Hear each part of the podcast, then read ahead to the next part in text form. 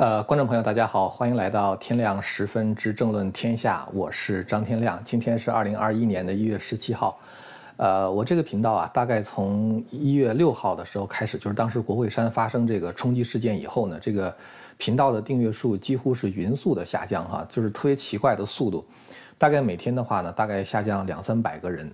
呃。我做节目的话，会把这个订阅数会提上来，但是呢，就是说，呃，过几个小时之后的话，它又开始匀速下降，所以这个最近十天的话，订阅数几乎没涨啊，反而还是往下这个退了大概一两百个吧。呃，我知道其他别的自媒体频道呢也出现了类似的问题，不知道是不是油管在捣鬼哈？呃，如果您发现自己这个频道被退订的话，麻烦您就是点一下订阅。呃，我知道呢，很多朋友现在还是在焦急地等待着大选的结果啊，最后的结局。呃，还是有很多朋友在期待出现奇迹哈，出现惊喜。呃，当然，我虽然我本人对此并不乐观呢，但是我也希望我是错的。呃，还有两三天呢，我觉得我们就会知道结果了。希望到那个时候呢，大家还能够再回来哈，在我们这个频道上继续交流一些思想。呃，其实我觉得，不管是对这个结果抱有乐观的态度还是悲观的态度，一定是因为大家心目中都有一种，就是愿望啊，就是正义呢能够战胜邪恶。所以我觉得现在不管对这个最后的结果抱有一种什么样的想法，你是在为这个比如说这个川普上台而准备这个庆祝呢，还是为拜登上台这个准备，呃，这个就是做一些呃实际的事情吧，你在做一些准备。呃，不管怎么样，我觉得大家都是在心中有一种对这个正义的向往，呃，所以我觉得大家不要互相否定哈。我觉得我这个频道下边经常会看到一些朋友在底下贴啊，说这个川普会有什么大招放出来啊，什么之类的哈。呃，我觉得这个都没关系哈，但是我们大家不要互相否定就好了。呃，在开始今天的话题之前呢，我想先说一件事儿哈，就是二十号那天的话呢，可能会有。人冒充这个川普的支持者啊，戴着这个川普的帽子呢，去做一些非常极端、非常激进的事情啊，就像是一月六号在国国会山，有很多 Antifa 呀，包括这个 BLM 啊，他们就是穿上川普这个 campaign 的那种衣服和帽子啊，然后去捣乱，啊，这种情况，这个我觉得如果要是发生的话，大家也不会觉得意外哈。呃，但是我想到这个事儿的时候呢，因为今天我正好在这个新唐人电视台的网站上看到了一个通知啊，这个通知的话呢是法轮大法学会的通知，我也想跟大家在这里顺顺便的说一下哈，这个通知的内容的话呢，大概是这样哈，就是，呃，有人呢就是可能是在这个盗用这个法轮功的这种。呃，logo 哈，就是然后呢，做了一些服装，啊，背心儿啊，什么 T 恤什么之类的，呃，可能有的呢是利用这些东西呢，在这个牟利哈，他是他是卖卖钱，呃，但是的话呢，我觉得也不能排除到时候会有人哈，就是如果真的有人是穿了这样的衣服做了一些很不应该做的事情，大家要知道，呃，穿着这样衣服的人，他其实跟这个法轮功呢是没有关系的啊，就是穿这样衣服的人。跟法轮功是没有关系的，呃，不管怎么讲，就是法轮功呢是和平的哈，任何的暴力都是跟法轮功没有关系的。我刚才想到这个，呃，川普这个就是这个二十号那天的话，想到可能会出一些事儿吧，就是有人会冒充这个川普的支持者，呃，所以呢就把刚才的那个事儿跟大家顺便的说一下哈。呃，今天我们这个题目的话是讲这个。呃，一个红衣主教啊，对这个未来的一个令人惊悚的预言。这个预言的话，其实也不是说是那种来自于神的启示哈，就是他对这个未来社会的发展预见到一些事情。呃，在美国大选之前呢，我就注意到呢，有有一些人在谈这个大重构哈，就是 Great Reset 啊，就是这个事情。而且呢，有很多就是相信有大重构计划的这种人，都是来自于宗教界的。呃，去年六月份的时候呢，这个原来就是天主教驻华盛顿 D.C. 这个教区的枢机主教，就是维格诺呢，就曾经写信给川普啊，他把川普呢称为光明之子，他说我们现在所面临的话呢，是光明之之子和黑暗之子之间的一场较量。到十月二十九号，就是大选的前夜呢，维格诺大这个主教呢，再一次给川普写信。呃，他说这次大选是光明与黑暗之争啊，也是上帝和撒旦之间的较量。在人世间的话呢，有这个影子政府哈，Deep State，那么其实，在教会的话呢，也有影子教会啊，就是 Deep Church。这些人的话呢，他说他是，这些人是被这个撒旦所控制的，呃，他们希望呢能够解体现行的这种社会秩序，然后呢建立起一个没有自由的世界，呃，这个他们的词呢叫做摧毁再建啊，就是摧毁现有的世界，再建一个新的世界，呃，这个摧毁再建的话呢是共济会的格言。呃，这个事情在大选之前，我们曾经做过两次节目谈，一次是在十月二十九号那一天，呃，还有一次的话，好像就是在大选的前夜。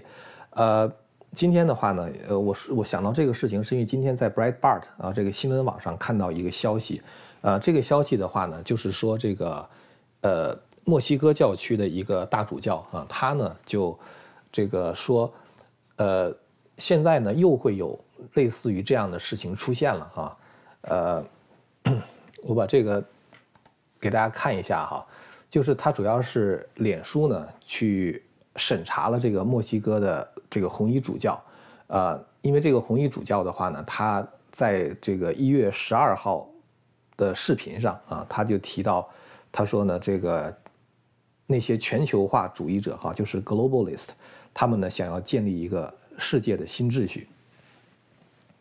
他在写了这个，就是做发表了这个九分多钟的视频以后呢，他这个视频后来就被脸书就给盖住了。呃，我想说一下他这个视频的内容哈，和我对这个相关事件的这一些思考。嗯，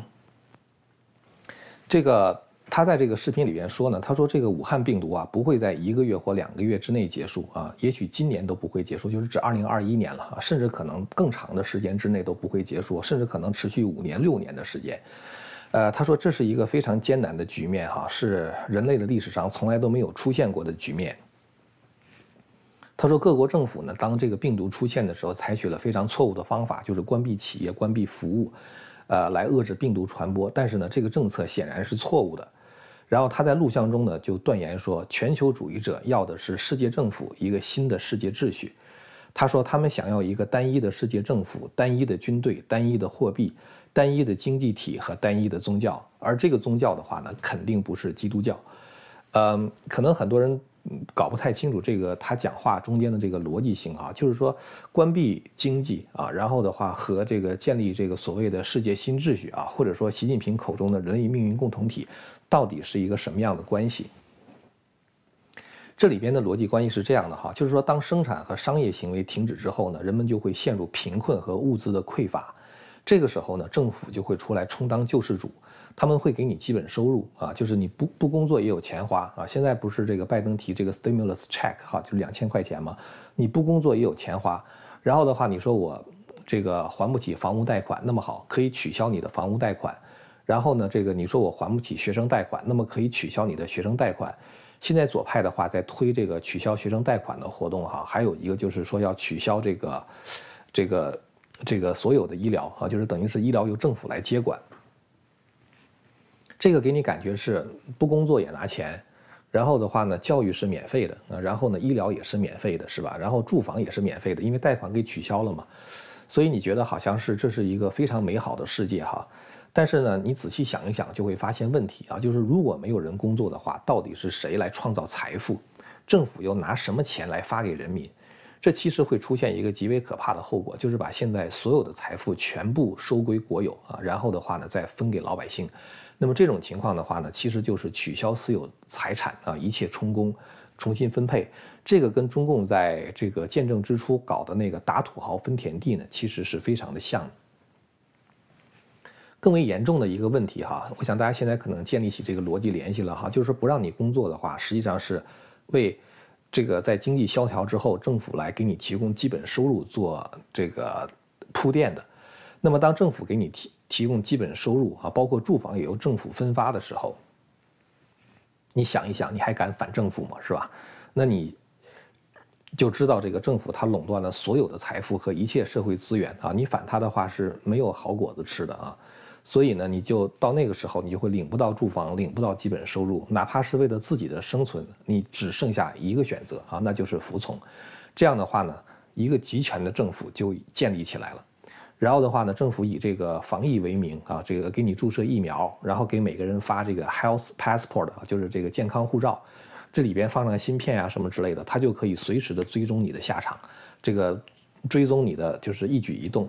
然后再给每一个人分一个什么 digital ID 啊什么之类的，你就完全被政府控制了。这个可能就是这个，就是我们刚才说的那个维格诺大主教哈和这个墨西哥的这个大主教他们所这个阐述的意思。当然，现实的情况呢，要比这个设计这套制度的人想象的要复杂的多。那就是说，如果你是被政府控制的，政府又是被谁控制的呢？在中国的毛时代，哈，政府当然是掌握在毛一个人的手里边。但是未来的世界政府能出现一个像毛这样的强人吗？呃，左派的话，很多人他们非常喜欢毛哈，他们甚至在自己的家里边挂着毛泽东的像啊。包括我记得有一年是在过圣诞节的时候。当时是奥巴马和那个他的这个第一夫人米歇尔奥巴马在装饰这个圣诞树，呃，有人就发现白宫的圣诞树上呢就挂着毛的像，呃，前两天有一个田纳西州，好像是田纳西州的一个前国会议员啊，他在接受采访的时候，发现他的家里边也挂着毛泽东的像了，所以左派的话，他可能想建立这样的一个毛式的政府，那么谁是毛氏这样的强人啊？这个其实本身就是一个问题。那么支持这个强人的力量在哪里？当时毛之所以能够在中国呼风唤雨，主要靠的是军队。但是现在的话呢，整个这个社会发生了变化哈，那么也可能呢，这个新一代的强人他更加依靠的是高科技和这个媒体。呃，这都是一些非常复杂的问题哈。我觉得我们在这里边讨论的话，如果光报新闻呐什么之类的，失之于简单。我呢是想对这个问题做一点讨论啊，因为就是大概。这个这个也不是这一两年的事情了。其实几年之前呢，就是在想到这个全球化这个问题上，呃，因为可能大家知道我是对中国的历史非常感兴趣哈，我就有一种感觉哈，就是说这个中国从周到秦的这个周秦之变哈，跟现在的全球化是特别像，有很多很多的地方都非常的像。我们知道，在这个周代的时候呢，中国实行的是一种封邦建国的封建制度，是吧？就是有。这个小邦林立的这样的一个社会，那么后来呢，这些小的邦国呢，一个一个的被吞并啊，在合并啊，或者是就是就反正就消失了，最后的话呢，变成了一个庞大的中央集权的帝国。大家可以看到啊，就当时那些小邦林立的这种社会状态，像一个庞大的中央集权国家的过渡，它和二战之后出现的很多独立的民族国家。像一个大的世界政府啊，像一个这个全球化的这个统一政府过渡的话，是不是中间有很多相像的地方？那么，如果它中间有相像的地方的话，我们就可以从历史中能够得到一些借鉴哈。就是说，当秦帝国建立的时候，它需要对这个社会的政治、经济、文化做大量的变动啊。比如说，在政治上，秦呢废除了分封制啊，实行郡县制；在经济上的话呢，秦要统一货币啊。大家可以看到现在这种。比如说欧盟啊，就是它就是一个经济共同体，是吧？它就是首先先统一货币啊，统一成为欧元，把每个国家发行这个主权货币的这个资格给取消掉，然后建立一个统一的欧洲央行，是吧？这这跟当时这个秦始皇统一货币是非常像，对吧？然后的话呢，这个呃，同时呢，就是我们看到现在各种各样数字货币的话可能在出现，那么也许未来的话。这个世界政府的话，使用的就是这样的一种数字货币啊，就是统一货币，跟秦始皇当时统一货币做的比较像是吧？那么，这个秦始皇当时为了统治这个世界呢，他统治这个就是帝国呢，他要修筑公路啊、长城啊，就搞一些大的工程建设。呃，那么现在的话呢，可能就是，当然我们现在可能不是靠这个修修机场啊、修高速公路，可能靠的不是这个哈，可能靠的是这种信息高速公路啊，来这个控制这个世界。那么当时秦始皇统一度量衡，就我们知道全世界早就有了这个世界标准化的组织，是吧？然后当时这个秦始皇为了这个维系帝国的统治呢，要书同文啊，就是统一文字，而且呢还要焚书啊来统一思想。呃，其实我看现在哈，就是说，如果真的建立一个世界政府的话，如果你真的想在文化上做一个统一的话，一定会遇到很多人的抵制啊，因为每一个民族的人他都。比较珍视自己民族的文化或者是传统，呃，所以呢，如果你想通过书同文统一语言啊，然后这个焚书啊来这个统一思想的话，就比较难。所以呢，为了达到这个目的的话呢，首先得让各个民族和国家放弃他们自己的文化啊，放弃他们传统，呃的这种价值。我只是这样想啊，就是说，你看现在这个很多国家他在讲这个文化多元啊，所谓多元化就是否定你这个民族文化啊，对民族文化和民族的传统进行否定，然后呢，打着这种包容的幌子啊，然后这个是说我我们过去的文化是如何如何的糟糕，呃。所以现在美国不是流行一个词儿吗？叫 cancel culture 哈，就是取消文化。取消文化呢，也就是背离你的传统。当各国的这种传统都被背离的时候，那也就无所谓你对自己原始文化的坚持。那么这个时候，左派就可以给你灌输一套他们的文化。其实我们看到现在左派他很多的这种，呃，什么什么种族主义啊，这个这个性别平等啊，什么社会正义啊等等，已经变成了一种全球式的这种文化。他在用。试图用这样的一个东西来取消各个民族独立的文化，所以这个呢，我觉得也是从周秦之变中我们看到现在这些全球化主义者啊，他们现在做的事情啊，就在经济上啊，在政治上，在外交上，在这个文化上面，他们所做的一些努力。呃，反正我看这个世界的这种发展哈，就觉得跟中国三千年之前那个周秦之变是相当的像。当然，世界政府的建立的话呢，如果你没有自己的军队，你是没有办法控制各国的。但是呢，你军队数量少，你没有控制这个各个地区的力量，是吧？你军队数量多的话，这个世界政府的首脑，这个独裁者，他可能自己又这个照顾不过来，是吧？他这个控制军队的难度，对于这个最高的这个领袖来说的话，他这个难度又增加了。所以怎么办呢？我的猜测是，未来的世界政府可能会通过人工智能或者是监控啊来实现这样的控制。呃，这种说法大家听我说着有点像 futurist 哈，是一种未来学者的想法。但是我觉得我们就今天当聊天了哈，开脑洞来想一想，这个未来真的全球化实现的时候会是什么样子？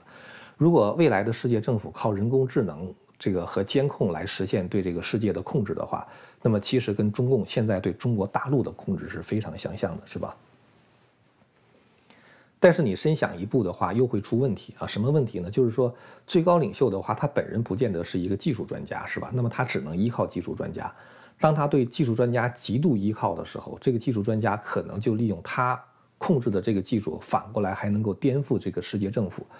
呃，所以呢，这样的话可能就会出现一种就是数字政变，哈，就是，呃，这就是我前两天提到的一个概念，叫数字集权。我说，其实啊，这些高科技公司，哈。谷歌也好，脸书也好，推特也好，包括一些其他别的高科技公司，其实左派的话，我觉得他们如果真有脑子的话，他们应该对此感到恐惧，因为他们是想通过这些高科技公司来控制这个世界。可是这些高科技公司的话，现在只是在跟他们合作而已。也许那些高科技公司的背后的大老板，他们认为自己才是将来控制这个世界的人。那么他们背后的财团的话呢，可能认为他们才是控制这些高科技公司的人。所以这个中间的关系的话，就很难摆。所以呢，我就是在昨天做节目的时候，我说，如果真的是拜登上台的话，有一些冲突的话，还是根本就没有办法避免的。至少这种左派内部的这种 clash 和这种冲突的话，就很难避免。呃，那么这种数字集权能不能实现呢？这个刚才我们提到这个 cancel culture 哈，就是让人背离传统和背离神。当人失去道德的时候，你会发现这个社会的一切都不对劲儿了，是吧？这次美国大选，我们看到这个。感觉是挺明显的，明显就是从各级的民意代表啊，到这个州议会啊，到这个这个各级这个政府啊，从从州政府到这个地方政府哈，包括像什么警察呀，这个 FBI 呀、DOJ 啊，是吧？这个司法部啊、律师啊、媒体啊、高科技公司啊、各级法院呐等等，你会发现好像是过去我们认为的一切能够维系社会公正的力量啊，现在好像是他们都不好使了。或者是说，美国好像不再是一个法治社会哈，不再是一个 rule of law 啊，就大家没有什么可以遵守的规则。那么美国呢，也就不再是过去的美国了。当这个破坏规则的人得不到惩罚的时候，就没有人会去遵守规则啊。这个像什么呢？就像是我们比如说去排队呃买饭啊，或者比如说我们排队这个这个买票。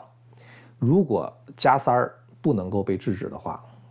如果大家一来了之后都往前拥啊要加塞儿，那谁在后边排队的话，谁是傻瓜是吧？永远都不会排到你。也就是说，当加塞儿这种情况不能够得到制止的时候，就没有人会去排队了。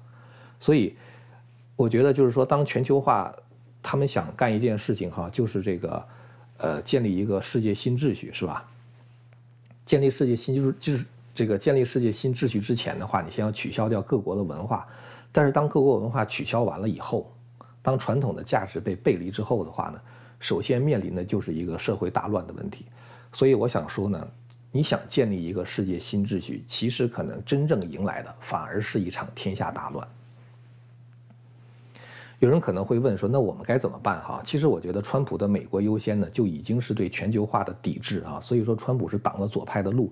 很多仇恨川普的人，可能自己都不知道自己为什么仇恨川普。呃，我们能怎么办呢？全球化的背后呢是左派啊，左派的背后呢是西方的文化马克思主义啊，就是，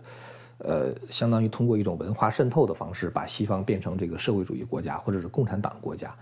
那么，在这个东方的话，就是在中国哈，它是靠列宁式暴力革命建立起来的一种邪教政权，呃，这两个就是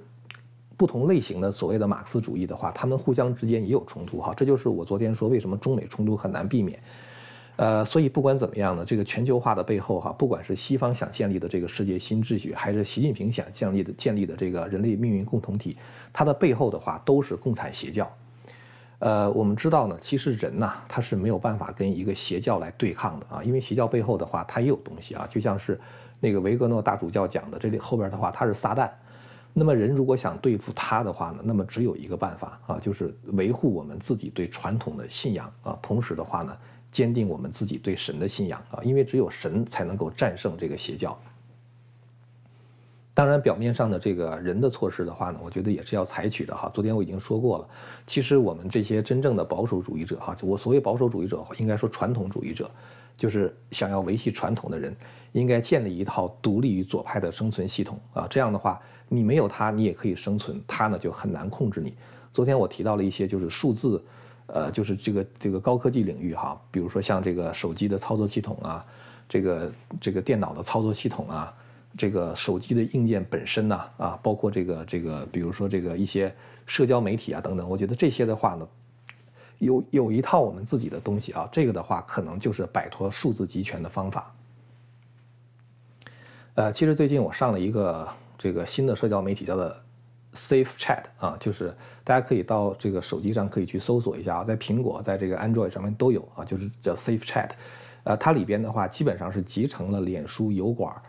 和这个 Facebook 的功能啊，就是功能很其实是蛮强大的。呃，现在我的很多朋友的话都搬家搬到这个 Safe Chat 上面了。如果有兴趣的话呢，各位朋友也可以试一试。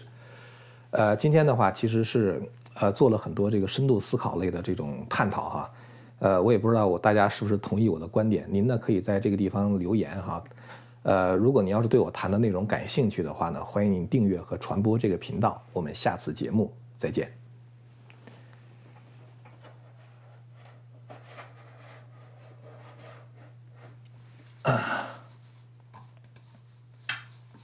现在我的这个鼠标好像有点找不着了。